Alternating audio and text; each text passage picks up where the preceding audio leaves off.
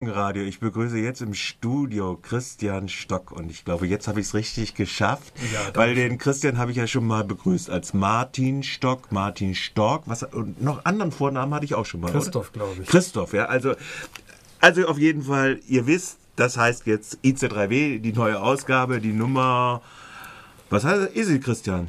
324 inzwischen. 324. Ausgabe der IC3W liegt vor und sie hat zwei Schwerpunkte. Generation 2011 Revolte in der arabischen Welt ist fett gedruckt auf dem Cover drauf. Und auch das Bild des Covers äh, ist äh, damit bestückt. Ganz in der Zeit gelegen. Und zugleich hattet ihr euch ursprünglich aber was ganz anderes vorgenommen. Was war denn das? Genau, wir haben einen Themenschwerpunkt äh, gemacht, zehn Jahre nach Genua. 2001 war diese ganz große globalisierungskritische Demonstration anlässlich des G8-Gipfels. Wir haben das zum Anlass genommen, zehn Jahre danach eine kleine Bilanz, eine vorläufige Bilanzierung der Globalisierungskritik äh, vorzunehmen. Das Thema ist jetzt natürlich ein bisschen überrollt worden durch die aktuellen Ereignisse in Nordafrika. Aber wir haben uns dann gedacht, das eine tun, das andere nicht lassen. Dann haben wir eben einfach zwei Themenschwerpunkte in diesem Heft mal als Sondermaßnahme gemacht. Ja, also das eine tun, das andere nicht lassen, äh, gehen nur gemacht. Äh, kommen wir doch erstmal zu dem anderen Schwerpunkt äh, Nahost. Spät seid ihr dran, könnte man jetzt ketzerisch sagen, aber vielleicht hat ja auch der späte Zeitpunkt äh, andere Facetten in den Vordergrund gerückt. Genau, bei zweimonatiger Erscheinungsweise ist es natürlich wahnsinnig schwer, da aktuell dran zu bleiben, zumal das Tempo der Ereignisse unglaublich hoch war. Ja. Es gab ja Phasen in den letzten Monaten, da musste man stündlich Nachrichten hören, um halbwegs auf dem Laufenden zu sein. Ähm, also das war schon eine sehr, sehr spannende Zeit. Und äh, bei diesem Heft haben wir jetzt auch äh, den Redaktionsschluss so weit wie irgend möglich nach hinten gelegt und haben dann immer gefiebert, sozusagen aus einer Deformation professionell. Hoffentlich passiert jetzt bis, äh, bis Erscheinen des Heftes nichts, nichts wahnsinnig Wichtiges mehr. Beim letzten Held war es so, dass Mubarak in der Zwischenzeit äh, zurückgetreten wurde. Ähm, das ist uns jetzt diesmal nicht passiert. Sowohl in Syrien als auch in Libyen mhm. sind die altbekannten Despoten noch an der Macht. Hoffentlich trotzdem nicht auch. mehr lange. Ja, und Jemen auch, Jemen kann man ja auch, kann man auch sagen. Also in gewisser Weise scheint es ja so ein bisschen festgefahren zu sein. Sowohl in Ägypten kann man ja eigentlich sagen, äh, auch wenn der Despot jetzt weg ist und äh, mhm. eine formelle Anklage offensichtlich in Vorbereitung zu sein scheint gegen ihn und seinen Clan. Äh, auf der anderen Seite ist in gewisser Weise wahrscheinlich, na gut, es ist ein bisschen atypisch schwer, aber trotzdem, die, die libysche Situation hat so ein bisschen äh, diese geronnene Formation des äh, Stillstand, also des zwar ja Abnutzungskrieges, äh, wenn man es mal so äh, sagen würde, wenn man es ins Militärische übersetzt sagen würde, so ein bisschen hat es den Eindruck, als es insgesamt so ist. Also das heißt, die politische, es, es gab ja eine Debatte, ist es überhaupt eine Revolution? Äh, oder ist es nur eine Revolte? Äh, aber insgesamt scheint das auch, ob das jetzt, ich weiß jetzt nicht, wie ihr darauf reagiert hat in euren Artikeln, in Ägypten auch so ein bisschen zu sein. Das alte Militärregime, was ja das Mubarak-Regime auch gewesen ist, ist nach wie vor äh, in, äh, in Amt und Würden, hätte ich jetzt beinahe gesagt, wird teilweise äh, wurde teilweise positiv besetzt, äh, auch von denen, die auf dem Tahrirplatz gewesen sind. Aber so richtig voranzugehen scheint nichts das ist richtig. Ähm, es hat einen Backlash sozusagen eingesetzt. Also die Despoten und ihre, die Kräfte, die hinter ihnen stehen, die sind ja nicht wirklich alleine. Die haben sich natürlich geschart, äh, die haben sich gesammelt äh, und eben, wie du schon richtig sagst, es hat natürlich speziell in Libyen jetzt eine Art ähm, Abnutzungskrieg äh, eingesetzt. Es war natürlich völlig naiv zu glauben, hier findet wirklich eine Revolution statt in Nordafrika, in den arabischen Ländern, die tatsächlich materiell alle Machtverhältnisse verändert. Das war klar, dass diese Euphorie die von Tunesien und anfangs auch von Ägypten übergesprungen ist, auch hierzulande richtig spürbar war, dass die nicht auf Dauer ähm, aufrechtzuerhalten ist. Diese Enttäuschungen, die wir jetzt tagtäglich erleben müssen, klar, die waren ein Stück weit erwartbar. Unseres Erachtens ist es ohnehin so, dass es äh, nicht eine Revolution in dem Sinne ist, dass jetzt wirklich Machtverhältnisse massiv verändert wurden, sondern es ist eben eine Revolte, die am ehesten vielleicht noch vergleichbar ist mit der 68er Generation. Nicht umsonst haben wir auch den Themenschwerpunkt Generation 2011 betitelt, denn Es geht um einen langfristigen Prozess. Was jetzt aufgebrochen ist, also ist die Jugend vor allen Dingen revoltiert gegen diese autoritären, zementierten Strukturen, gegen die Gerontokratie der Alten und so weiter und so fort. Das ist eine, eher eine Art Kulturrevolution. Die wird in den nächsten ein, zwei Jahrzehnten erst richtig materielle Früchte tragen. Also man wird nie wieder zurück können zu diesen betonartigen Strukturen, wie wir sie in den letzten drei Jahrzehnten äh, erlebt haben. Da bist du dir da sicher? Bist du dir da sicher, wenn ich mir jetzt überlege, die Spätfolge von 68 im Beispiel Baden-Württemberg, ob das nicht doch wieder ein zurück? Wir hatten jetzt mal ein bisschen gescherzt, äh, dass im Prinzip jetzt die Spießer-Generation an die Macht kommt äh, aus dem 68er Aufbruch heraus, äh, bezogen jetzt auf Baden-Württemberg. Das kann man alles nicht unmittelbar vergleichen, aber trotzdem. Nein, natürlich nicht. Ähm, aber ähm, die Frage ist natürlich, ähm, A, nee, also äh, ich gehe noch mal ein klein bisschen nochmal zurück. Also du sagst, du, du beschreitest auch diesen Begriff Revolution. Ich, ich denke, Revolution, äh, wenn ich äh, sage soziale Revolution, also dass ta tatsächlich soziale Machtverhältnisse sich ändern, in dem Sinne sicherlich nicht. Aber wir kennen ja natürlich auch den Begriff der politischen Revolution. Also das heißt, die Eroberung von weiteren Spielräumen, zum Beispiel, äh, mhm. man könnte ja insofern ja auch die 68er Revolte in gewisser Weise durchaus revolutionären Züge äh, zuschreiben, als sie Beteiligungsspielräume natürlich gesellschaftlich äh, erweitert hat oder das, was eine formal Titulargeschichte äh, gewesen ist, in eine immer wieder erneuerte äh, Beteiligungsansprüche äh, zumindest, sagen wir es mal so. Ob sie institutionell gegossen sind, ist ja eine große Frage. Sind, ist sie ja im Wesentlichen nicht. Äh, doch erneuert hat. Also insofern ist das äh, durchaus ambivalent durchaus zu sehen. Auf jeden Fall. Diese ganzen Bewegungen, die jetzt immer in den arabischen Ländern sichtbar werden, sind durchaus ambivalent.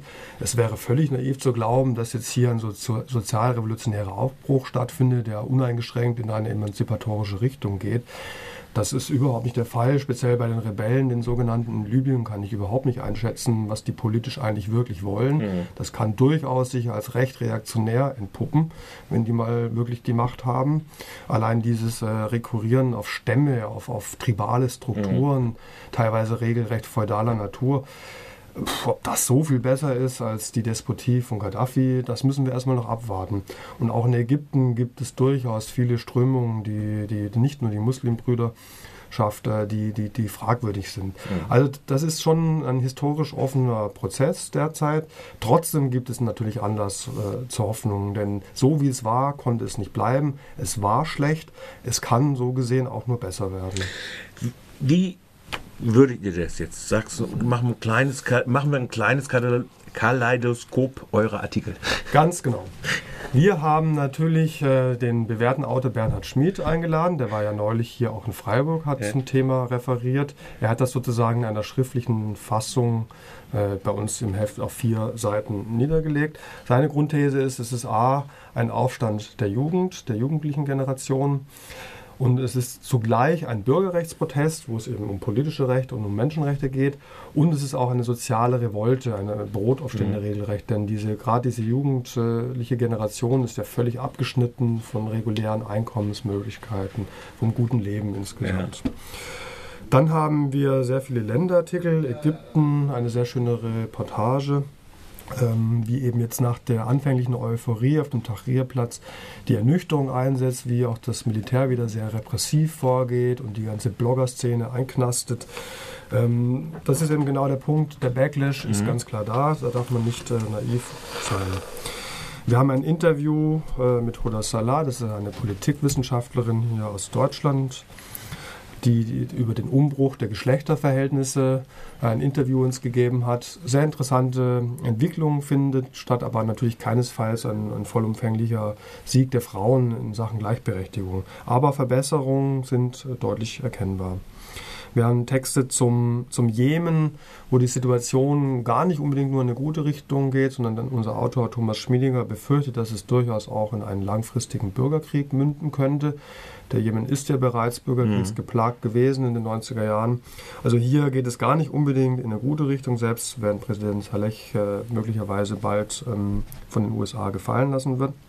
Wir hatten jetzt dieser Tage den UN-Sicherheitsrat, der sich erstmalig mit dem Jemen befasst hat und erstmal mhm. auseinandergegangen ist um wegen fehlender Weisung der Delegationschefs an ja. die Delegationschefs zur Frage des Jemen behandelt. Aber es scheint ja so, wie du gerade gesagt hast, dass die USA sehr wohl optioniert darauf, ihn fallen zu lassen. Ganz klar, ich meine, das, die Zeichen hat die Obama-Administration auch längst erkannt, dass es überhaupt keinen Sinn macht, an diesen despotischen, autokratischen äh, Regimes äh, fallen zu lassen. Die USA haben zumindest jetzt auch keine sonderlich negative Rolle gespielt in den ganzen vergangenen Monaten. Das muss man mal klar anerkennen.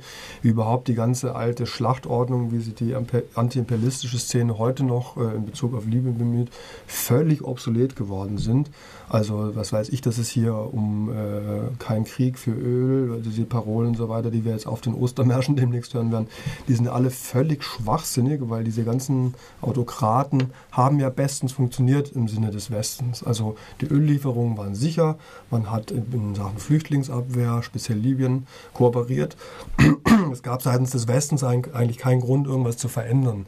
Deswegen greifen diese Erklärungsmuster, dass es hier um eine imperialistische Eroberung geht, überhaupt gar nicht. Das ist ewig gestrig, äh, solche Parolen. Ja, sie, hat, sie, sie, greifen nur tendenziell nicht. Äh, äh, äh sind jetzt gerade, äh, haben wir die Enthüllung in Bezug auf die britische Regierung und die äh, Vorbereitung der Invasion im Irak, wo genau diese Absprachen gewesen sind, natürlich, das ist klar.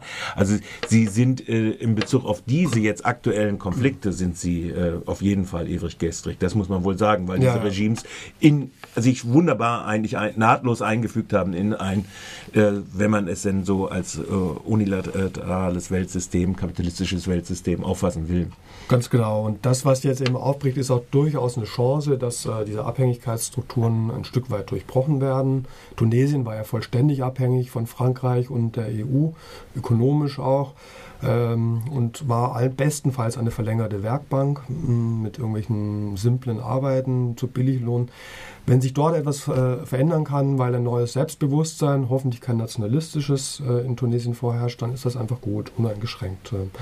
Und da muss man natürlich anerkennen, dass bei aller Kritik, die es an westlicher Politik gegenüber der arabischen Welt gibt, der Westen in, in, jüngerer Zeit nicht unbedingt die allernegativste Rolle gespielt hat. Also die negativste Rolle haben immer noch ganz klar die Despoten selber gespielt. Und da ist sozusagen der Feind stand da im eigenen Lande. Da Deswegen, ihr, habt ihr, ich weiß jetzt nicht, ich habe, bin wie gesagt erst nur kurz zum Überfliegen gekommen. Mhm. Habt ihr einen äh, Artikel drin, weil das ist jetzt, ich, ich fand das in der letzten Le Monde Diplomatique äh, interessant in Bezug auf Afrika. Mhm. Äh, die Rolle Chinas, äh, die äh, jetzt versucht, äh, bestimmten Funktionen ja auch in ausgetretene Pfade, nicht ausgetretene Pfade, sondern selbst als ein Spieler aufzutreten und sich anzubieten als Konkurrenz zur EU mhm. oder USA.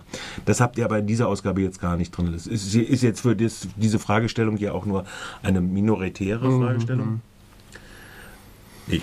Ja, genau. Nicht. Gut, also, dann machen wir, weil die Zeit schon wieder davon läuft, doch mal schnell ein bisschen zehn Jahre Genua. Ganz genau. Also vor zehn Jahren im, Früh, im Sommer 2001 haben fast 300.000 Leute in Genua äh, demonstriert. Das war ein bisschen der Höhepunkt dieser globalisierungskritischen Bewegung. Manche unken, das wäre auch sozusagen der Auftakt zum Niedergang gewesen. Seitdem ging es äh, stetig äh, bergab, quantitativ auf jeden Fall. Äh, zuletzt 2008 in der sogenannten Finanzkrise wurde ja sehr deutlich, dass die Globalisierungskritik weder in den Medien noch durch Demonstrationen noch sonst irgendwie großartig Aufmerksamkeit erregen konnte, obwohl sie mit ihren Prognosen, dass ein Crash kommen wird, ja sogar ziemlich richtig gelegen ist. Ja, das ist eine schöne Paradoxie, gell? Ja, das ist, äh, man hat sich ein bisschen zu Tode gesiegt, könnte ja. man das sagen. In unserem Themenschwerpunkt wird das äh, wird ein bisschen Resümee gezogen. Zum Beispiel schreibt Joachim Hirsch, einer der wichtigsten wichtigsten linksradikalen Theoretiker der Globalisierungskritik, äh, über den Neoliberalismusbegriff, dass dieser Begriff in kritischer Absicht durchgesetzt werden konnte, bis weit in die bürgerlichen Zeitungen hinein, mhm. ist sozusagen in meinen Augen der größte Sieg der globalisierungskritischen äh, Bewegung. Materiell hat es ja nicht wirklich was erreichen können aber dass sie sozusagen Diskursverschiebungen vorgenommen hat, dass Neoliberalismus auf jeden Fall ein negativ besetzter Begriff äh, seit mehreren Jahren schon ist, das ist sozusagen äh, der größte politische Erfolg dieser Bewegung gewesen. Wobei man natürlich die Frage stellen kann angesichts des Vordringens äh, rechter Kräfte, die, äh, jüngstes Beispiel, äh, die Waren finden in Finnland, ja. ob äh, die Kodierung nicht gerade durchaus eine, im Sinne einer Renationalisierung es durchaus ein Pferdefuß werden könnte. Völlig richtig. Das ist ja auch eine Kritik, die in unserer Zeitschrift schon seit über zehn Jahren geäußert wird, dass dieser ganze Neoliberalismusbegriff ohnehin verkürzt ist. Sagt übrigens auch Joachim Hirsch in seinem Text. Wir haben ja auch nicht umsonst einen Themenschwerpunkt, äh, im Themenschwerpunkt einen Text, der die Globalisierungskritik scharf kritisiert, eben wegen dieser Anfälligkeit für nationalstaatliche Lösungen und so weiter und so fort. Diese Kritik ist allerdings eine von links, von links außen sozusagen, ähm, die eben diese sozialdemokratische hm, ja, Naivitäten in Bezug mhm. auf Re-Regulierung und so weiter und so fort mhm. äh, auseinander nimmt. Das ist ganz klar, diese Position hat die IZ3W schon immer vertreten, dass die Globalisierungskritik richtige Ansätze hat, aber im Konkreten oftmals sehr fragwürdige Forderungen aufstellt, Beispiel Tobin-Steuer, als ob man mit einer Steuer ausgerechnet fin Finanzmarktkapitalismus ähm, bekämpfen könnte. Das ist ja irrwitzig, diese Idee. Zumal selbst wenn sie dann als äh, genuine EU-Steuer äh, auftreten würde und angesichts der realen Pläne eine europäische Interventionsmacht militärisch aufzubauen, plus eines CIAs auf europäischer ja. Ebene, man durchaus fragen könnte, ob das dann auch nun der Sinn und Zweck von sowas wäre. Ja, sicher. Also das ist ganz klar. Ähm, da hat sich leider die Globalisierungskritik auch nicht selbstkritisch kritisch mit auseinandergesetzt. Also diese Kritik wurde ja massiv geäußert, äh, meistens von linker Seite. Ähm, man kocht da doch ein bisschen mit Wasser bzw. schmort im eigenen Saft. Man ist nicht bereit, auch mhm. eigene Fehler äh, in der Analyse anzuerkennen. In meinen Augen ist das mit ein Grund dafür, warum die Globalisierungskritik letztlich derzeit in einer Phase des Niedergangs ist. Mhm. Damit ist sie überhaupt nicht beerdigt. Das kann gut sein, dass äh, diese Bewegung wieder auflebt. Die Anti-AKW-Bewegung macht es derzeit gerade vor. Hoffentlich auf einem höheren intellektuellen und politischen Niveau. Und weil grundsätzlich ist Globalisierungskritik ja natürlich nach wie vor vollkommen berechtigt, berechtigt. Also als eine Kritik der politischen Ökonomie im marxischen Sinne ist diese Kritik absolut berechtigt. Es hat sich materiell kaum etwas verbessert in der Welt. Ähm, es ist dringend notwendig, all das mal äh, weiterhin kritisch anzugehen, das ganze Lohnarbeitsverhältnis kritisch zu hinterfragen und so weiter und so fort. Da liegen durchaus ja auch historische Verdienste dieser Bewegung bei aller Kritik im Einzelnen. Das ist die generelle Tendenz. Wie sehen die konkreten Artikel im Schwerpunkt aus? Ähm, wir haben ein bisschen Bestandsaufnahme gemacht, was hat sich in Sachen Repression durch Genua äh, verändert. Ähm, das war ja sehr massiv und mhm. hat die Bewegung auch regelrecht traumatisiert. Wir haben geschaut, was ist in Italien aus der Linken geworden, für die mhm. Genua ein sehr einschneidendes äh, mhm. Erlebnis war, im positiven wie auch im negativen. Joachim Hirsch und seine Reflexionen über den Neoliberalismusbegriff habe ich schon erwähnt. Wir haben einen sehr schönen Text von Jens Kastner, der die, Be die Bewegungsintellektuellen äh, sich ein bisschen anschaut, von Pe äh, Pierre Bourdieu über Susan George, über John Holloway. Ähm, was waren deren zentrale Aussagen? Nicht mhm. zu vergessen natürlich Empire von Negri Hart äh, wird unter die Lupe genommen. Wir haben eine Kritik von links an der Globalisierungskritik und ein sehr wichtiger Punkt, die Geschlechterverhältnisse. Wie wurden sie thematisiert von der Globalisierungskritik oder eben auch dethematisiert? Christa Wichterich kommt zu einem recht ernüchterten Fazit. Also mhm. habe ein Stück gemeinsamen Weges zusammen zurückgelegt, aber letztlich wirklich angegangen wurden äh, Geschlechterverhältnisse, die sich natürlich auch gerade im Bereich der Ökonomie niederschlagen, wurde das nicht angegangen. Man hat mhm. dann letztlich doch auf traditionelle Rezepte sozialdemokratischer Natur, staatliche Re-Regulierung und so weiter gesetzt. Mhm. Das sind so die wichtigen Themen in diesem Themenschwerpunkt. Da kann man beinahe sagen, das ist ja, was wir jetzt übergezurft sind, ja. äh, ist ja schon harte, äh, da kann man äh, die äh, Osterpause gut mitzubringen. Ja, man kann ein schönes Wochenende an Ostern mit gehaltvollen Texten. In der Sonne äh, sich äh, den Stoff, äh, Nahrungsstoff äh, genau. des Hirn äh, beiführen. Was habt ihr noch? Ihr habt ja sonst immer noch Kultur etc. Genau, wir haben ein paar schöne Texte zu Filmen aus Afrika. Es gibt ah. in Köln eine Filmreihe zu der Revolte jetzt aktuell. Da gibt es ja schon lange Filme, die sich auch mit dem sozialen Protest äh, befassen. Sehr empfehlenswert. Wir haben einen Diskussionsbeitrag von Udo Volto, Wolter ein alter Freiburger, der zu unserem letzten Themenschwerpunkt Islamdebatte nochmal Stellung bezieht, der diesen Islamophobie-Begriff äh, kritisiert, weil er ein politischer Kampfbegriff ist, der speziell auch von islamistischer Seite gerne ins Felde geführt wird und der sich vor allen Dingen verwehrt äh, gegen diese Vergleicherei zwischen Antisemitismus und Islamophobie, weil Udo Wolter findet, dass dort äh, dass man beidem nicht gerecht wird, dass man die, die, die, die Qualität, die negative Qualität äh, von beiden nicht richtig mhm. erfasst durch diese inflationär gewordene Vergleicherei. Also die Situation der Juden 1933 und der der Muslime im Jahre 2011 ist so grundverschieden. Was soll diese Vergleicherei, äh, mhm. fragt er sich. Okay, das ist die wiederhole es mir nochmal. 324. Ausgabe. Abonnenten haben Sie und das wäre auch euer Interesse natürlich immer. Äh, macht ein Abo, ist ja nicht so teuer. Was ist es? 36 Euro? 32, 32 für Normalverdiener ja. und ermäßigt 26 Euro. Sogar nur 26 Euro, also äh, fünf, sechs Ausgaben im Jahr. Sechs Ausgaben, genau. Und dann kriegt man das eben halt auch rechtzeitig, äh, sogar noch vor der Debatte bei Radio Dreieckland. Oder der Vorstellung und genau, Präsentation. Wir haben es schon letzte Woche verschickt und online ist es auch schon seit äh, letzter Woche. okay. Also, IC3W, Mai-Juni-Ausgabe ist da. Ihr könnt sie auch käuflich erwerben zum Einzelpreis von 5 Euro und 30 im gut sortierten Buchhandel. Das ist in Freiburg insbesondere Jos Fritz und in der Grundstraße 16a bei uns gibt es natürlich auch direkt. Okay. Gerne auch ich, signiert. ich bedanke mich bei Christian Stock, nicht Martin Stock, nicht Christoph Stork. Kein Kaubonbon. und sage Tschüss an unsere Hörerin bei Radio Dreieckland.